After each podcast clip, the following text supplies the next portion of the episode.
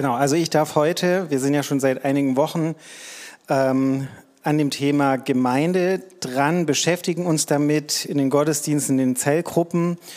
Und ähm, die Predigt heute heißt die Vollmacht der Gemeinde in dieser Zeit. Und ähm, es geht um den Epheserbrief. Ich habe mich mit dem Epheserbrief intensiv beschäftigt.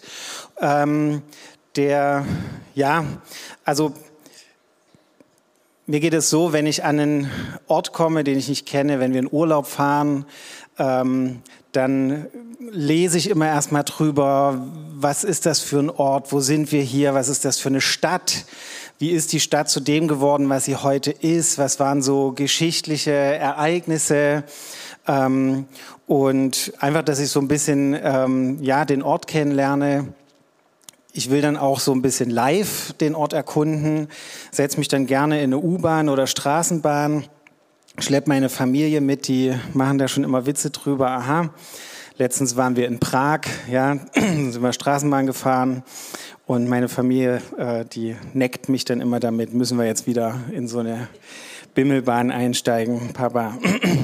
naja, äh, mit dem Epheserbrief habe ich das ähnlich gemacht, ohne Straßenbahn habe mich ein bisschen ähm, damit beschäftigt, was war das für eine Stadt, ja, was war das für eine Gemeinde, die dort entstanden ist.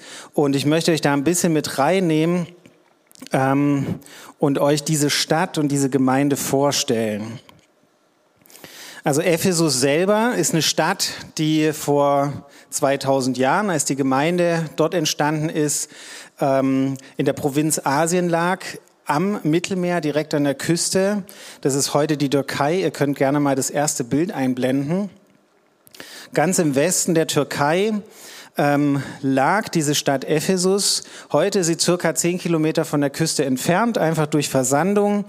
Ähm, es war eine Hafenstadt und es war, wie gesagt, die Hauptstadt der Provinz Asien und damit hatte sie eine zentrale Bedeutung damals im Römischen Reich und war eine der wichtigsten Metropolen. Je nach Quelle hatte die Stadt 200.000 bis 350.000 Einwohner. Das ist also eine enorme Größe für eine Stadt in dieser Zeit. Und in dieser Stadt war ähm, ein Tempel von einer griechischen Göttin Artemis oder römisch Diana. Ähm, das war eines der sieben antiken Weltwunder. Vielleicht könnt ihr das Bild auch mal einblenden, wie dieser Tempel, wie man sich den vorstellt, wie der ausgesehen hat. Vielleicht noch, warum war dieser Tempel da? Da ist ein Meteorit auf der Erde eingeschlagen und aus diesem Meteoriten, der da lag, hat man dann irgendwas konstruiert, dass es da halt die Diana oder die Artemis gab und so einen riesen Tempel gebaut. Ähm, es war ein Weltzentrum der Anbetung, der Anbetung für diesen Götzen. Zu Ehren dieser Göttin wurden sogar Menschen geopfert. Und dieser Tempel hat Besucherströme aus der ganzen Welt angezogen. Da ist ein ganzer Wirtschaftszweig daraus entstanden. Es gab Silberschmiede, die eben solche Devotionalien hergestellt haben. Es gab Händler, die das verkauft haben. Ähm, aber können wir das dritte Bild einblenden? Da ist heute nicht mehr viel übrig. Das steht noch von dem Tempel, also so zwei Säulen. Genau. Das nächste Bild bitte. Diese Stadt Ephesus hatte auch eine äh, gewaltige Bibliothek. Das ist eben das Portal der Bibliothek ähm, mit drei Etagen. Ganz vorne siehst du Menschen, also hast du ein bisschen das Größenverhältnis. Ähm, auch eine beeindruckende Bibliothek. Äh, das nächste Bild bitte. Es gab ein Theater mit Sitzplätze für 25.000 Zuschauer. Ähm, und das äh, Geniale ist, ohne Technik, ohne Ton, ohne Strom konnten in diesem ganzen Amphitheater 25.000 Leute hören äh, und sehen, was unten in der Mitte auf dieser Bühne passiert ist. Nächstes Bild bitte. Es gab auch schon eine, äh, noch eins weiter bitte. Es gab auch schon eine Kanalisation und öffentliche Toiletten. Das sieht man hier.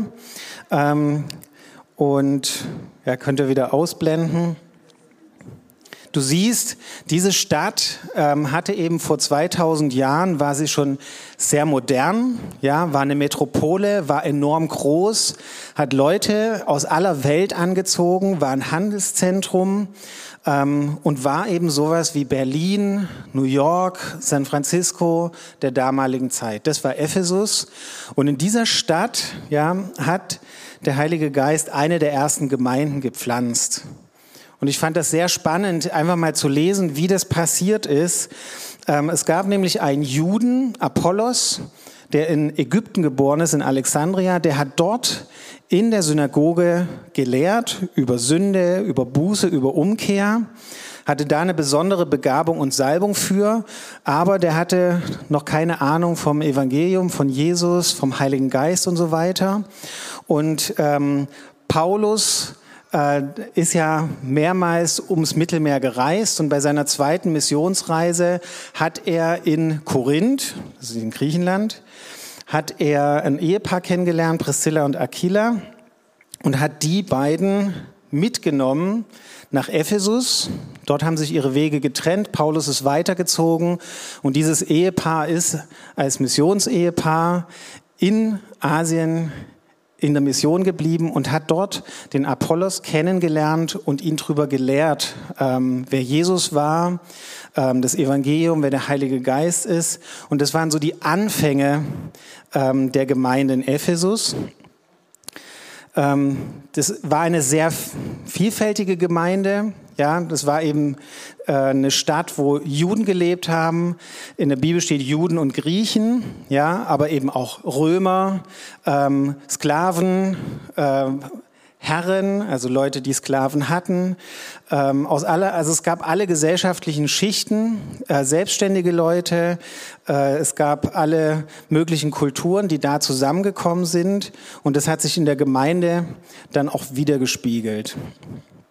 Spannend wurde es dann noch mal ein paar Jahre später. Da ist Paulus bei seiner dritten Missionsreise wieder nach Ephesus gekommen und ist dort auch relativ lang geblieben, über zwei Jahre war ähm, wie üblich in der Synagoge, ja, hat dort gelehrt, hat dort aber auch Widerstand erlebt, hat erlebt, dass eben einige ihr Herz verhärtet haben äh, und angefangen haben, öffentlich schlecht über Paulus zu reden. Und Paulus hat dann einfach die Jünger genommen und hat sich woanders mit denen getroffen, ähm, in der Schule des Tyrannus, zwei Jahre lang.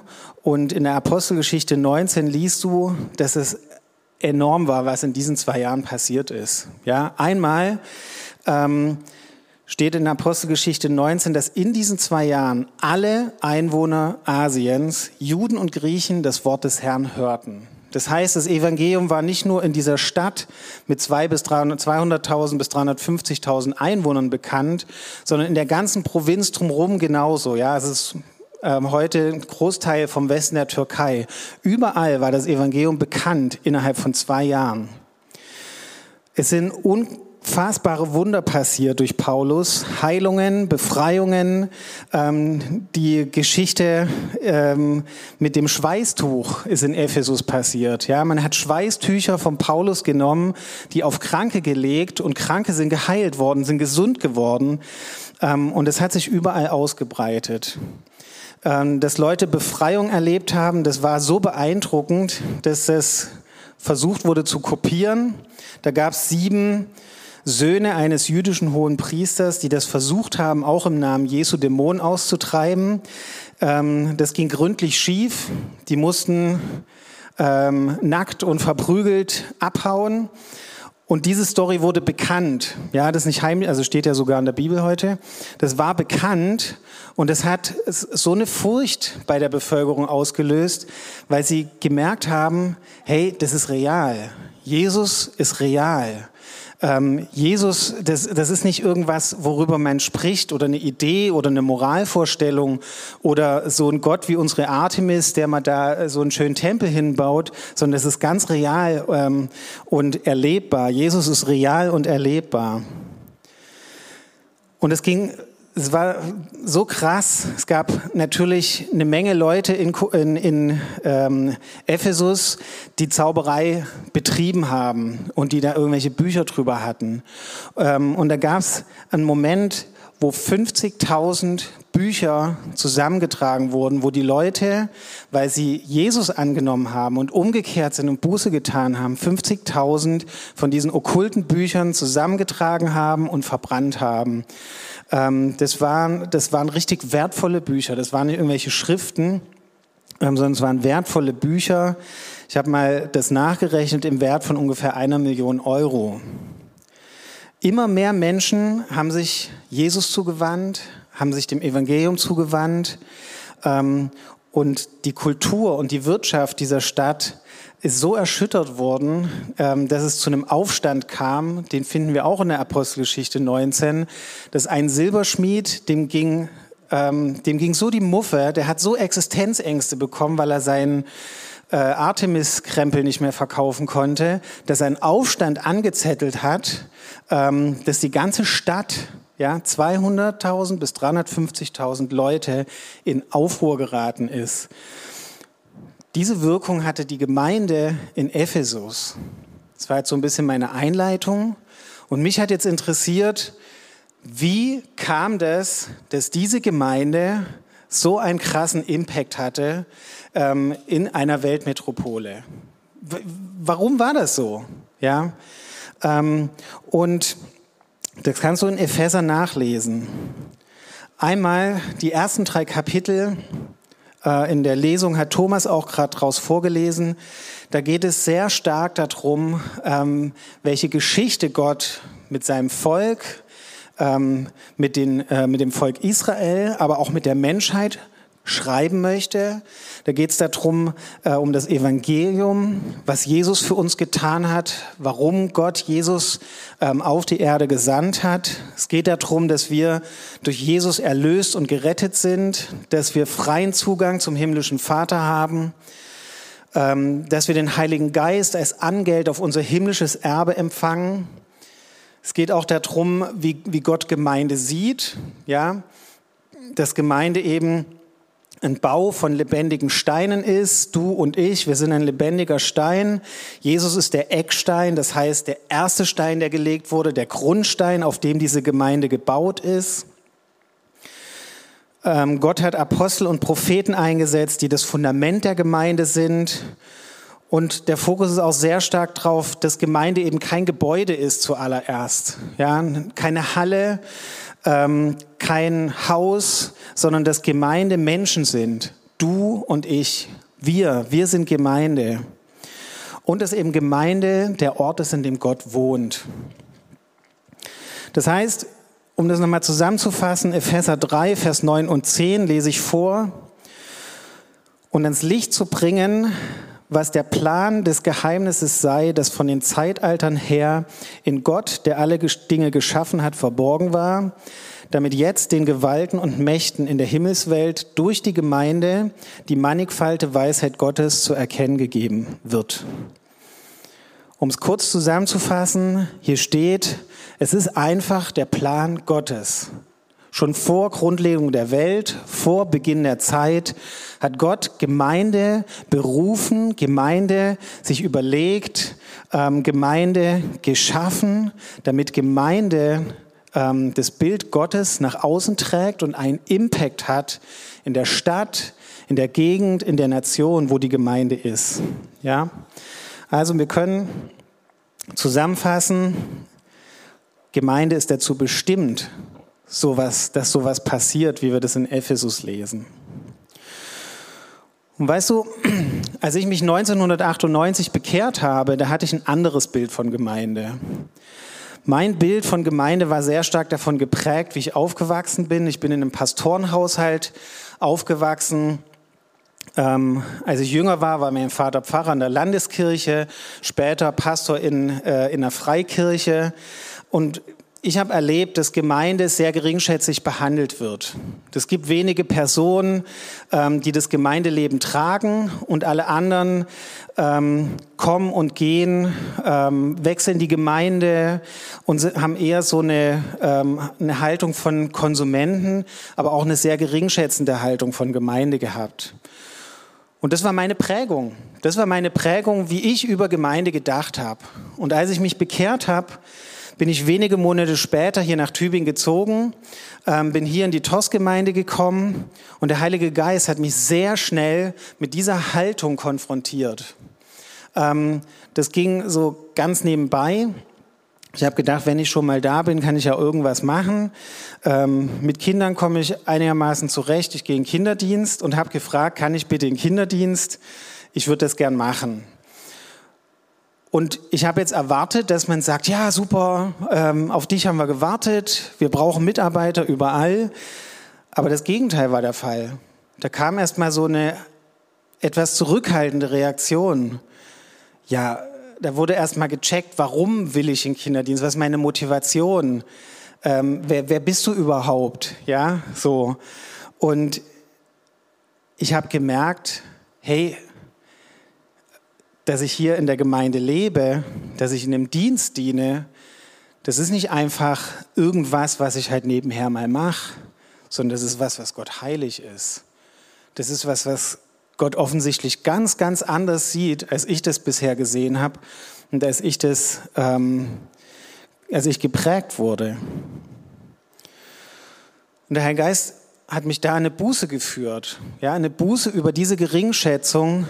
Und das war auch nicht eine, ein einmaliger Moment oder ein kurzfristiges emotionales Erlebnis, sondern Buße hat für mich bedeutet, dass ich aufhören musste, oberflächlich Gemeinde zu spielen. Ja? Ähm, und dass ich anfangen musste ähm, und dass ich Ja dazu sagen musste, einen Preis zu bezahlen, in der Gemeinde zu leben. Weißt du, es kostet was, in der Gemeinde zu leben. Und ich habe gelernt, dass da Salbung ist und dass da mein Leben verändert wird, wo Leute ihr Leben investieren, ihr Leben hingeben und sich das was kosten lassen, in Gemeinde zu leben. Ja, ihre Zeit investieren, ihre Finanzen investieren, ihre Gaben und Talente investieren. Und Gott sucht solche Menschen. Gott sucht solche Menschen, die bereit sind, ihr Leben hinzugeben und ihr Leben zu investieren. Und ich kann zur Ehre Gottes sagen, ich habe mich bekehrt, ja, ich war Feuer und Flamme für Jesus, aber mein Leben war in dem Moment eigentlich total zerstört. Als ich mich bekehrt habe, da stand ich eigentlich vor der Wahl, will ich mein Leben so wegschmeißen oder will ich so wegschmeißen? Ja. Ich war so zerstört und so kaputt, dass ich überlegt habe, entweder ich bringe mich um und schmeiß mein Leben weg oder ich ziehe weg und ich habe mir damals überlegt, ich ziehe ins Ruhrgebiet, gab kein Internet, ähm, E-Mail, Google, gab es alles noch nicht. Ich ziehe ins Ruhrgebiet. Wenn ich dort ankomme, ziehe ich ein paar Monate später in eine andere Stadt und tauche ab. Ich will niemanden mehr sehen. Das heißt, ich habe überlegt, entweder schmeiße ich mein Leben so weg oder ich schmeiße mein Leben so weg. Und dass ich heute hier stehe, ja, und hier predige, verheiratet bin, eine Familie habe, ähm, eine Zellgruppe leite, Mitarbeiter bin, ähm, hier in der Gemeinde. Das ist einzig und allein, weil Leute, Menschen, viele hier in der ersten Reihe, ihr Leben niedergelegt haben, ihre Zeit in mich investiert haben, mich nicht abgelehnt haben, so wie wir das von Michael und Susanne gehört haben, ähm, mich angenommen haben, ja, ähm, und einfach in mich investiert haben. Jetzt habe ich ein bisschen den Blick gehabt, Epheser Kapitel 1 bis 3, wo es darum geht, was, ähm, was Gott vorbereitet hat für Gemeinde ähm, und wie Gott Gemeinde sieht. Und ab Epheser 4 geht es sehr stark darum, wie wir damit umgehen, wie wir mit dieser Bestimmung von Gemeinde umgehen und wie wir auf den Plan Gottes reagieren, wie wir mit Gemeinde umgehen und wie wir ganz praktisch in der Gemeinde leben. Und ich lese mal vor, Epheser 4, 1 bis 6. Ich ermahne euch, ich ermahne euch nun, ich, der Gefangene im Herrn, wandelt würdig der Berufung, mit der ihr berufen worden seid. Mit aller Demut und Sanftmut, mit Langmut, einander in Liebe ertragend, befleißigt euch, die Einheit des Geistes zu bewahren durch das Band des Friedens. Ein Leib und ein Geist, die ihr auch berufen worden seid in einer Hoffnung eurer Berufung ein Herr, ein Glaube, eine Taufe, ein Gott und Vater aller, der über allen und durch alle und in allen ist. Okay, Paulus schreibt manchmal sehr ähm, lange Sätze. Ich möchte es ein bisschen auseinandernehmen. Das Kapitel 4 startet damit, wandelt würdig in der Berufung. In der neuen Genfer Übersetzung steht, führt ein Leben, das dieser Berufung würdig ist. Und dieses Wort wandeln beschreibt hier sehr treffend, ähm, wie wir auf die Berufung Gottes für Gemeinde reagieren können. Weißt du, wir lieben es, wenn der Heilige Geist sich bewegt. Wir lieben es, im Geist zu springen, zu fallen, zu lachen, zu tanzen. Und das ist super, das ist gut. Ähm, aber Gott sucht Menschen, die bereit sind zu wandeln. Weißt du, was Wandeln ist? Das ist ziemlich unspektakulär. Aber es bedeutet, dass du einen richtigen Schritt zur richtigen Zeit in die richtige Richtung gehst. Das ist Wandeln. Das ist was Kontinuierliches und das heißt, ich gehe einen Schritt in die richtige Richtung zur richtigen Zeit. Mein konkretes Beispiel ähm, aus einem Lebensbereich, Finanzen. Als ich 1998 hierher gekommen bin, ähm, war ein Mann Gottes zu Besuch, Carlos Jiménez, der uns über Saat und Ernte gelehrt hat. Und ich habe damals Zivildienst gemacht, habe mein allererstes Gehalt bekommen ähm, vom Krankenhaus. Das waren 900 Mark. Das erste Gehalt in meinem Leben, 900 Mark. Und in diesem Gottesdienst, als Carlos uns über Saat und Ernte gelehrt hat, sprach der Heilige Geist zu mir und sagte, ich möchte, dass du 100 D-Mark säst. Ich bin wirklich fast vom Stuhl gefallen. Ich habe gedacht, das kann doch nicht wahr sein. Ich bin jetzt, war gerade noch in der Schule, ja, 100 Mark. So wie habe ich vorher im Monat nicht gehabt. Ähm, und ich muss mich ja einrichten. Ich will mir einen Fernseher kaufen. Und, und der Herr Geist hat gesagt, ich möchte, dass du 100 D-Mark opferst. Und ich hatte in dem Moment die Wahl, ob ich das tue und darin gehe, darin wandle oder ob ich das nicht mache. Und ich habe mich entschieden, diese 100 Mark zu opfern. Und das war der erste Schritt. Ja, darin wandeln heißt, dass ich bis heute nicht aufgehört habe, in diesem Gesetz von Saat und Ernte zu leben. Ja, deswegen haben wir hier Sonntag für Sonntag auch die, äh, das Opfer, wo Frank vorhin drüber gesprochen hat. Ähm, und es ist manchmal spektakulär zu opfern, ja, manchmal herausfordernd, dass Gott uns ermutigt, unser Gebiet zu erweitern, neue Schritte zu gehen, unser Opfer zu erhöhen. Meistens heißt Wandeln aber einfach kontinuierlich weiterzumachen und dran zu bleiben und in diesem Lebensstil zu leben. Also Wandel würdigt der Berufung. Wandeln ist was Kontinuierliches und oft Unspektakuläres. Dann schreibt Paulus weiter, mit aller Demut und Sanftmut, mit Langmut einander in Liebe ertragend. Das ist viel Mut und du brauchst auch viel Mut, um so zu leben. Und ich habe mir mal die Worte genauer angeschaut. Demut setzt sich zusammen aus zwei Worten, aus dem Wort dienen und Gemüt.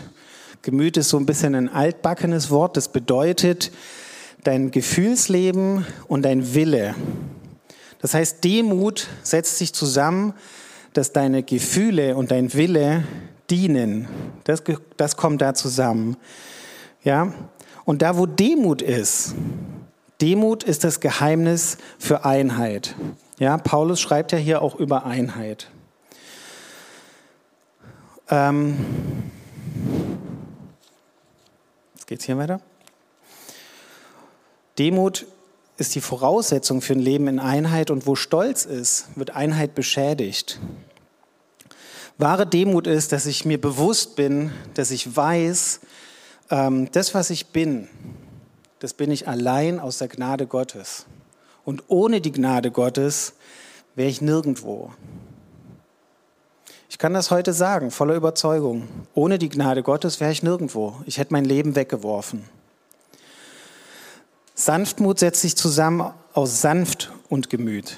Sanft bedeutet angenehm, mild und seinen Zorn zügelnd. Ja? Langmut, da steckt Geduld und Gemüt drin. Und diese Charaktereigenschaften sind Sachen, die fallen uns nicht einfach in den Schoß, aber wir können das lernen, wir können ähm, daran arbeiten, wir können das trainieren. Und wozu? Um die Einheit im Geist zu bewahren. So schreibt es Paulus. Paulus schreibt hier, ein, es gibt einen Leib, einen Geist, einen Glauben, eine Taufe, genauso einen Gott, einen Vater im Himmel. Und es gibt einen Jesus, der sein Blut für uns vergossen hat ähm, und durch den wir gerettet sind. Und dieses Bewahren, ja, wenn du etwas bewahrst, das ist nichts Passives, das ist nichts, was irgendwie von selber kommt. Einheit ist nichts, was von selber kommt, sondern da musst du und da muss ich aktiv dran arbeiten. Und ich lese mal weiter, Epheser 4, 11 bis 14. Und er hat die einen als Apostel gegeben und andere als Propheten, andere als Evangelisten, andere als Hirten und Lehrer zur Ausrüstung der Heiligen für das Werk des Dienstes, für die Erbauung des Leibes Christi, bis wir alle hingelangen zur Einheit des Glaubens und der Erkenntnis des Sohnes Gottes, zur vollen Mannesreife, zum, vollen Ma zum Maß der vollen Reife Christi. Denn wir sollen nicht mehr Unmündige sein, hin und her geworfen und umhergetrieben von jedem Wind der Lehre, durch die Betrügerei der Menschen, durch ihre Verschlagenheit zu listig ersonnenem Irrtum. Hier geht es um Reife und um geistliches Wachstum. Ja, ähm, diese Geduld, ähm, Demut, Einheit, dieses Leben ähm, ist dazu da, dass wir geistlich wachsen, ist dazu da, dass wir reif werden. Und wir wachsen geistlich, dafür hat der Herr Apostel, Propheten, Evangelisten und Lehrer eingesetzt, damit du und ich geistlich wachsen können, damit du und ich geistlich reif werden können. Und ich habe gelernt, hier in der Gemeinde habe ich gelernt, dass Leiterschaft, dass Struktur ähm, ein Segen für mich ist. Dass es ein Segen ist ähm, und dass es auch ein Segen ist, ähm, einmal, weil es Menschen gibt, die sich persönlich um mich sorgen, um mein geistliches Leben sorgen, um mein geistliches Wachstum sorgen, ähm, die mich aber auch korrigieren und beschneiden, wo es nötig ist. Und Korrektur ähm, ist unbequem und schmerzhaft. Aber ich möchte dir ähm, sagen, warum das notwendig ist. Ich hab, äh, wir haben bei uns im Garten zwei Obstbäume, eine Kirsche und eine, eine Birne, einen Birnbaum und einen Kirschbaum. Und ähm, ich habe keine Ahnung von sowas. Ja, ich kann einen Stift halten und ich kann mit dem Laptop umgehen und ich kann mit Zahlen umgehen, aber ich habe keine Ahnung vom Garten. Also hatten wir einen Gärtner da und ich habe ihn gefragt, was muss ich tun, damit das gut wird, damit diese Obstbäume gut werden? Und er hat mir gesagt, du musst die Triebe und die Äste, die unten am Stamm wachsen, die musst du abschneiden. Weil diese Triebe, die ziehen den Saft aus der Wurzel und dann kriegt die Krone nicht die Kraft, die sie braucht, um zu wachsen und um Frucht zu bringen. Das heißt, wenn du Dinge beschneidest, dann sorgt das dafür, ja, also wenn du beschnitten wirst, geistlich, dann sorgt das dafür, dass die Kraft Gottes in deinem Leben dahin kommt, wo sie hin soll. Dass du wachsen kannst, dass du Frucht bringen kannst.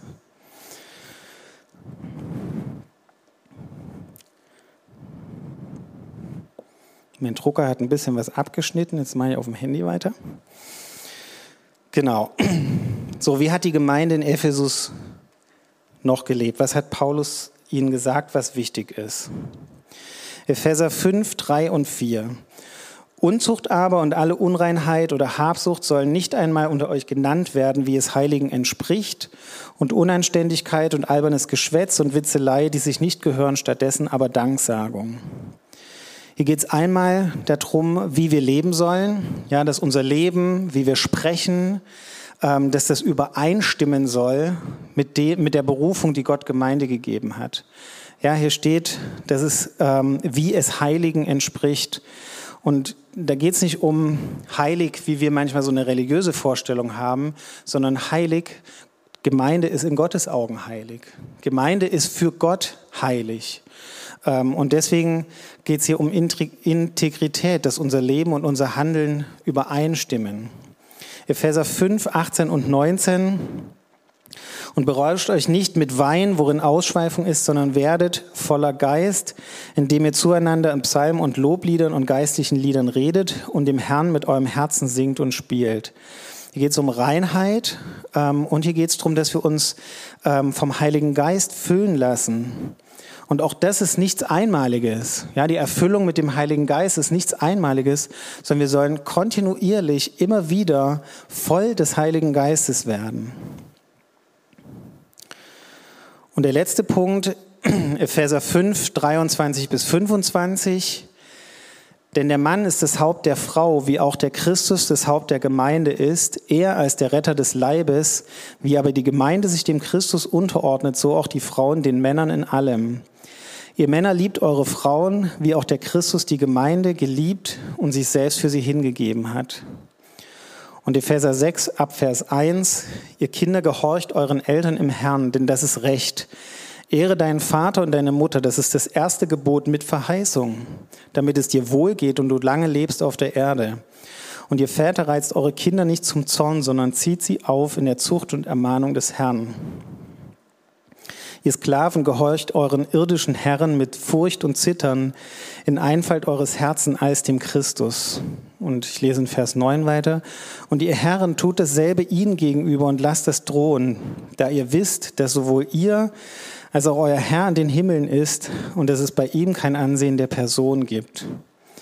Hier werden zwei Aspekte angesprochen, die ein Schlüssel sind dafür, dass Gemeinde ähm, eben Kraft hat und einen Impact hat. Und es ist Unterordnung und Ver Verantwortung. Unterordnung und Verantwortung, beides geht Hand in Hand. Mit dem Leben in Unterordnung, wenn ich selber freiwillig die Entscheidung treffe, mich unterzuordnen, dann zeige ich damit, ähm, was es für ein Vorbild ist, dass Gemeinde sich Jesus unterordnet oder Jesus sich dem himmlischen Vater unterordnet. Und wenn ich Verantwortung trage, ja, hier geht es um Ehemänner, hier geht es um Väter und Mütter, hier geht es um Herren, Arbeitgeber kannst du sagen, wenn du Arbeitgeber bist. Aber auch als Sklave ja, trägst du Verantwortung, als Angestellter. Da steht, wir sollen uns in der Verantwortung, die wir haben, würdig zeigen, ja, weil wir auch damit Jesus, ein, ein, ein Bild von Jesus weitergeben und zeigen können. Ich möchte langsam zum Ende kommen. Ähm, wir finden die Gemeinde in Ephesus, die so einen Hammer-Impact hat. Ja, diese Gemeinde, die eine Weltmetropole erschüttert hat und auf den Kopf gestellt hat, die finden wir später nochmal in der Offenbarung wieder. Und ich möchte kurz vorlesen, was in der Offenbarung über die Gemeinde in Ephesus steht. Das ist ähm, Offenbarung 2. Ähm, da steht ab Vers 2, ich kenne deine Werke und deine Mühe und dein Ausharren und dass du Böses nicht ertragen kannst. Und du hast die geprüft, die sich Apostel nennen und es nicht sind und hast sie als Lügner befunden. Und du hast Ausharren und hast vieles getragen um meines Namens willen und bist nicht müde geworden. Aber ich habe gegen dich, dass du deine erste Liebe verlassen hast. Denke nun daran, wovon du gefallen bist und tue Buße und tue die ersten Werke. Weißt du, diese Gemeinde, die so einen Impact hatte, die so gelebt hat, ähm, diese Gemeinde wird ermahnt. Die wird ermahnt, hey, ich habe gegen dich, dass du deine erste Liebe verlassen hast. Ja, und die erste Liebe, das ist, wenn wir uns bekehren. Wir lieben Jesus, wir lieben es, ihm nachzufolgen. Das ist aber genauso, wenn wir Gemeinde, in die Gemeinde kommen, Gemeinde kennenlernen, Gemeinde lieben, es lieben, Gemeinschaft zu haben. Ähm, und wenn wir einfach verliebt sind in Jesus und es lieben, ähm, ihm nachzufolgen, es lieben, in der Gemeinde zu sein. Und hier steht, diese krasse Gemeinde, ähm, ja, wird herausgefordert, kehr um. Ja, du lebst ähm, ähm, oder die Gemeinde, die ihr habt, äh, ihr lebt so, dass ihr einen Impact habt, dass ihr eure Umgebung verändert habt, aber kehrt um zur ersten Liebe. Und ich möchte die Band mal nach vorne bitten.